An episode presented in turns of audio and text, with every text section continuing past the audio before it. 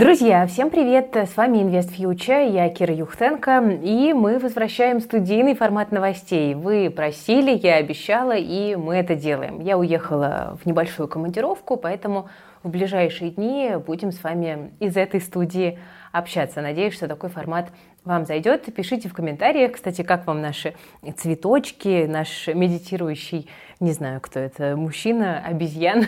Вот, в общем, пишите ваши предположения в комментах. Ну, а мы, пожалуй, э, пойдем по новостям и сразу напомню, что вы можете поставить лайк прямо сейчас. Ютубу это нравится, нам будет э, приятно, так что э, будем, будем рады.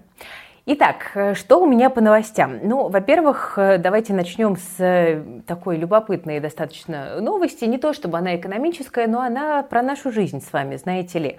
Траты россиян на антидепрессанты с начала года выросли на 70%. Россияне купили препаратов на 5 миллиардов рублей. Только вдумайтесь в эту сумму.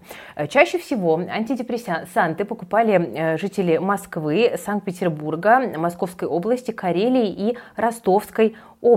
Ну а всего рост поставок на российский рынок вырос более чем на 30%. При этом успокоительных просто тоже стали покупать больше. Это всякие там новопоситы э, и так далее. На них потратили почти 14 миллиардов рублей за первые 9 месяцев года. Это на 56% э, больше, чем годом ранее. Ну, понятно, что кто-то покупал впрок, опасаясь того, что из-за санкций препаратов не будет, ну а кто-то покупал просто потому, что поменялось моральное состояние. Вот есть данные фонда «Общественное мнение», согласно которым уровень тревожного настроения россиян составил почти 70%. То есть почти две трети россиян заявили, что испытывают тревогу в последнее время.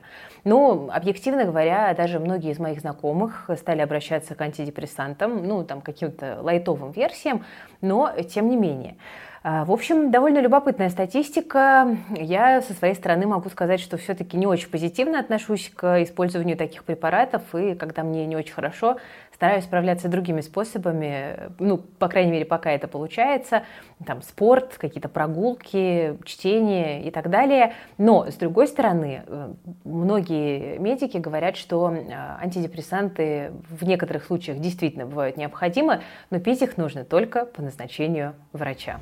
Кстати, про стресс. На этой неделе у нашей команды тоже стресс произошел, потому что мы проводили вебинар по заработку на P2P, и вебинар получился хороший, но сервис, на котором мы это делали, э, что-то как-то повел себя некорректно и не сохранил запись. Э, поэтому у меня маленькое объявление для всех э, тех, кто хотел бы посмотреть в записи. Запись будет. Мы сейчас уже выбрали другую платформу, ее настраиваем и ориентировочно в эту пятницу перепроведем вебинары, предоставим запись. Так что не переживайте, все будет. Мы никуда не пропадем и обязательно оповестим вас по электронной почте. И у себя я тоже сделаю анонсы о том, что, собственно, запись уже доступна. Все будет хорошо, не переживайте. Друзья, еще немножечко вашего времени потрачу на напоминание о том, что у нас есть прекрасные комиксы по финансовой грамотности для детей. Они доступны на разных площадках, в том числе и на Wildberries. Наш последний, э, четвертый комикс э, Ани и Макс в поисках профессии мечты. И третий наш комикс про первую зарплату.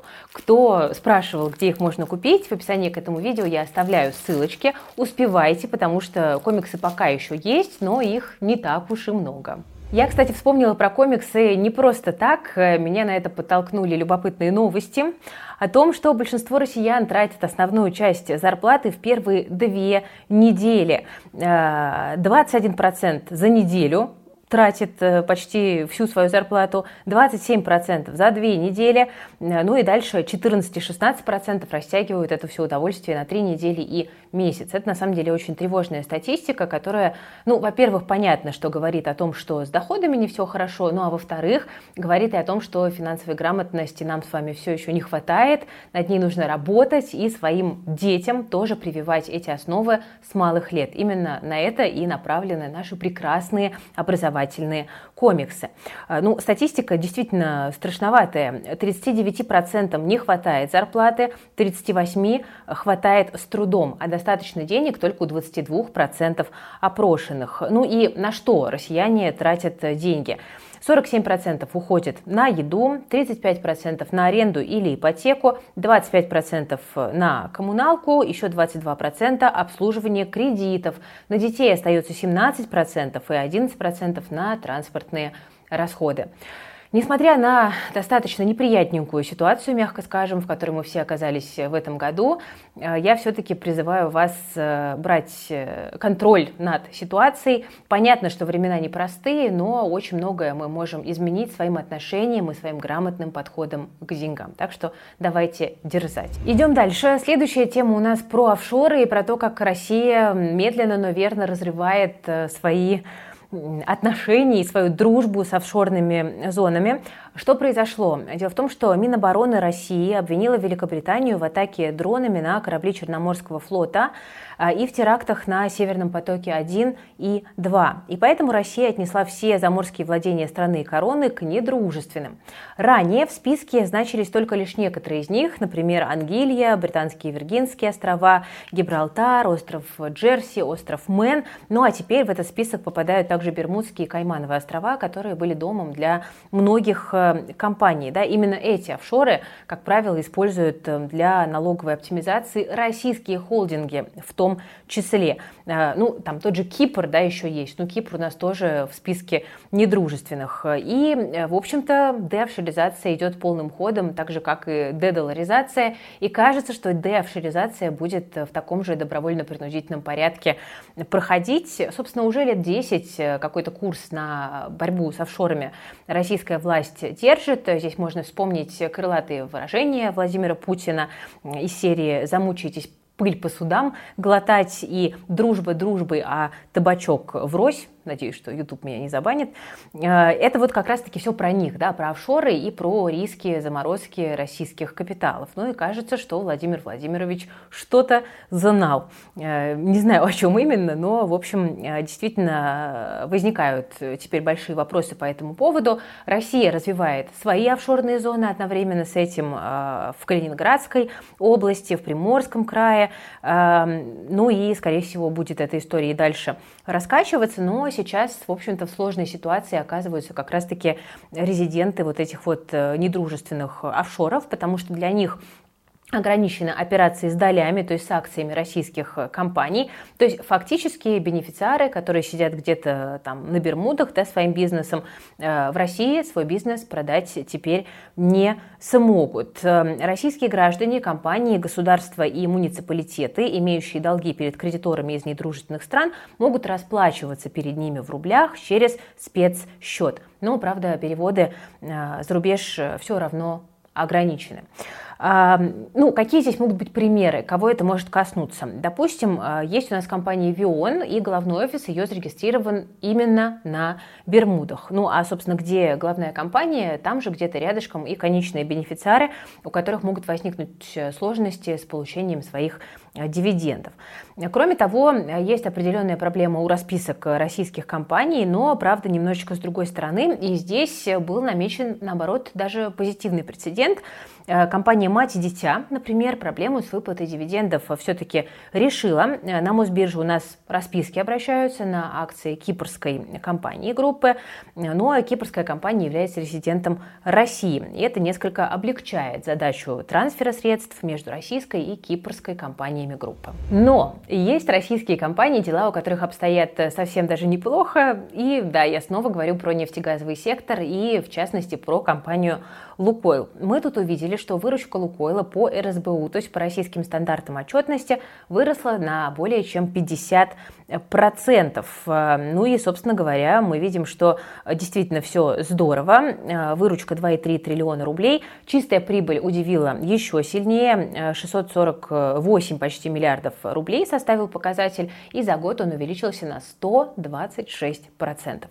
Это все, конечно, особенно интересно в контексте того, что в пятницу Совет директоров компании «Лукойл» порекомендовал к выплате дивиденды за 2021 год 537 рублей на акцию акцию. Текущая доходность э, там в районе 11-12 процентов, и за это решение акционеры должны проголосовать 5 декабря. Тут надо что сказать, что, конечно, эти объявленные дивиденды это меньше, чем ожидал рынок, но инвесторы сразу же начали э, тешить себя надеждами на э, последующие выплаты, и, в общем-то говоря, отчетность по РСБУ, которую мы увидели в понедельник, эти надежды подкрепила еще сильнее, так что э, будем ждать. Но другое дело, что, конечно, результаты по МСФО могут оказаться не такими симпатичными, как результаты по российским э, стандартам, потому что РСБУ это отчетность по одному юрлицу, а в холдинге Лукойла там вообще десятки самых разных компаний по всему миру, поэтому не факт, что МСФО будет таким же э, сильным. А результаты по МСФО как бы Лукойл нам не показывает в этом году,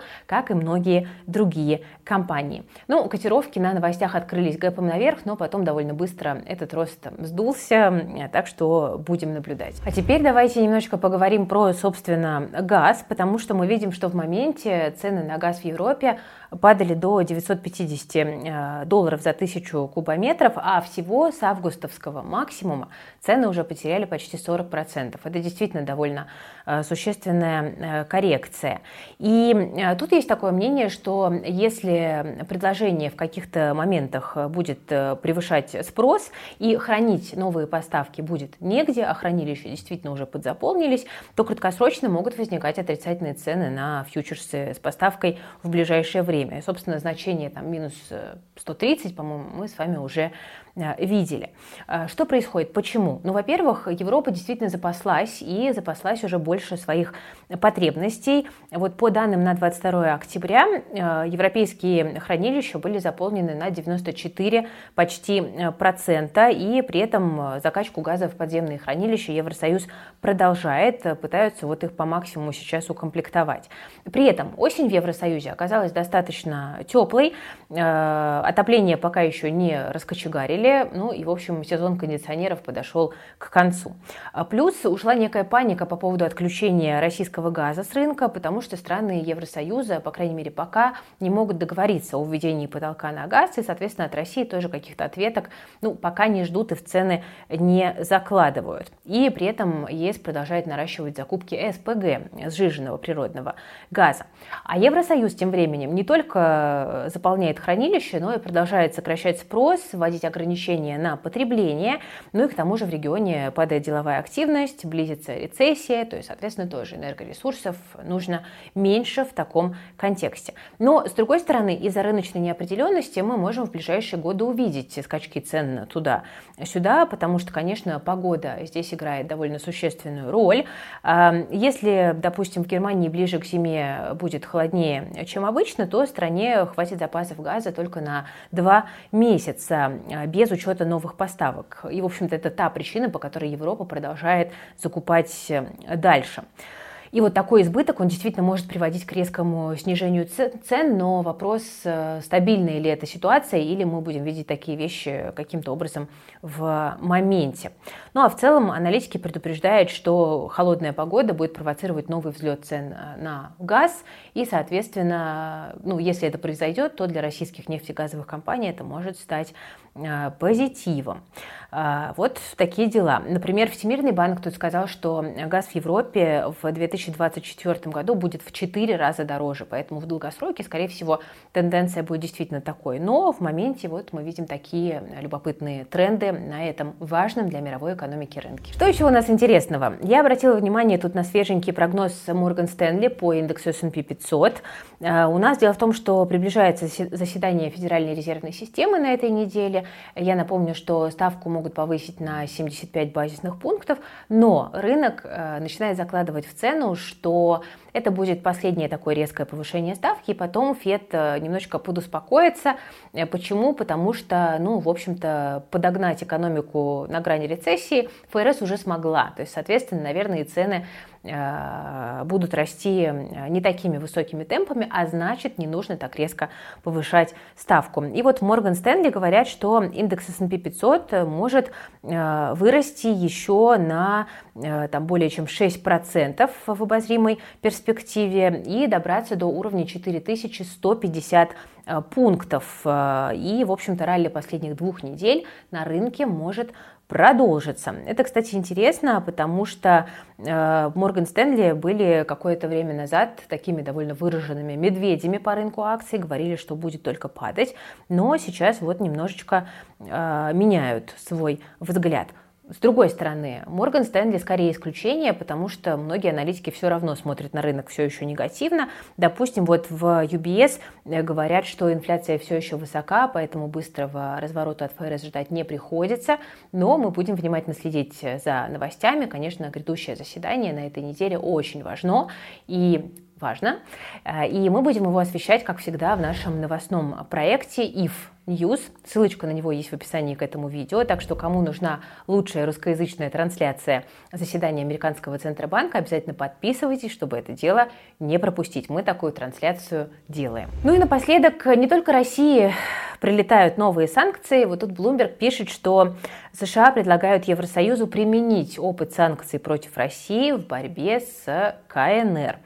А, значит, вот есть такое предложение, а, и в основном обсуждаются ограничения на товары, которые могут быть использованы Китаем а, для военных целей. Также предполагается ввести некоторые ограничения на продукты, которые влияют на быстрое развитие китайской экономики, потому что идет глобальная битва за первенство в технологиях. Ну, то есть, если это немножечко резюмировать, то мы видим с вами, что противостояние Запада и Востока нарастает. Россия, очевидно, в этом разделении оказывается на половине Востока, нравится нам это или нет. Ну и в дальнейшем это может приводить к новым нарушениям э, цепочек поставок.